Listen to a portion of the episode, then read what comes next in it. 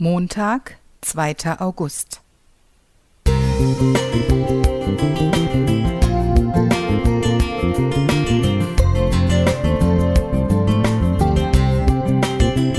Ein kleiner Lichtblick für den Tag.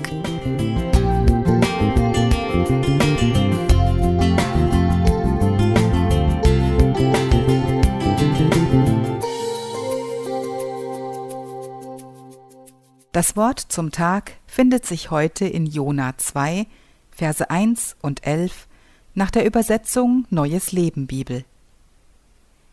Der Herr schickte einen großen Fisch, der Jona verschlang. Da befahl der Herr dem Fisch, Jona am Strand auszuspucken. Ich habe großen Respekt vor Naturforschern. Sie sind so begeistert von Gottes Schöpfung, dass sie viel dafür einsetzen. Arbeitszeit, Freizeit, Geld und oft riskieren sie auch ihre Gesundheit. Die Meeresbiologin Nan Hauser erforscht schon seit über 30 Jahren das Verhalten der Wale.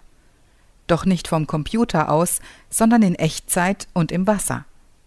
Vor einigen Monaten schwamm sie in der Nähe der Cookinseln neben einem riesengroßen Buckelwal. Plötzlich nahm sie der Wal unter eine seiner Vorderflossen, er schirmte sie damit vor einem Tigerhai ab, den Hauser irrtümlich für einen anderen Wal gehalten hatte.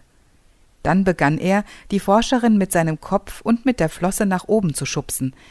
Zehn Minuten lang beschützte er die Meeresbiologin, bis sie an der Oberfläche angekommen war und sich rasch ins Begleitboot flüchten konnte.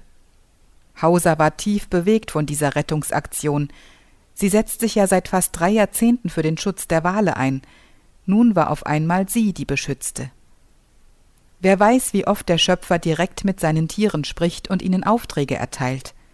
Das Buch Jona schildert, wie eng Gott mit seinen Geschöpfen verbunden ist. Meerestiere und Würmer, Wind und Wellen, Pflanzen und Hitze gehorchen ihm aufs Wort. Damit ist nicht gesagt, sämtliche Naturkatastrophen seien von Gott bestellt. Leider hat auf unserem Planeten immer noch Gottes Feind das Sagen und nutzt das kräftig aus, damit Menschen in Not geraten und ihr Leben verlieren. Viele Umweltschäden sind auch von uns verursacht, aber wir sollten uns nicht der Illusion hingeben, dass alles in der Welt machbar und beherrschbar wäre. Wind und Wetter sind immer noch nicht wirklich berechenbar, und Gott versichert, dass noch immer er das letzte Wort zu sprechen hat. Paul Gerhard dichtete im 17. Jahrhundert befiehl du deine Wege, und was dein Herze kränkt, der allertreusten Pflege des, der den Himmel lenkt. Der Wolken, Luft und Winden gibt Wege, Lauf und Bahn, der wird auch Wege finden, da dein Fuß gehen kann. Wir loben Gott 258. Für mich ist das ein starkes Versprechen, das mich ermutigt und tröstet.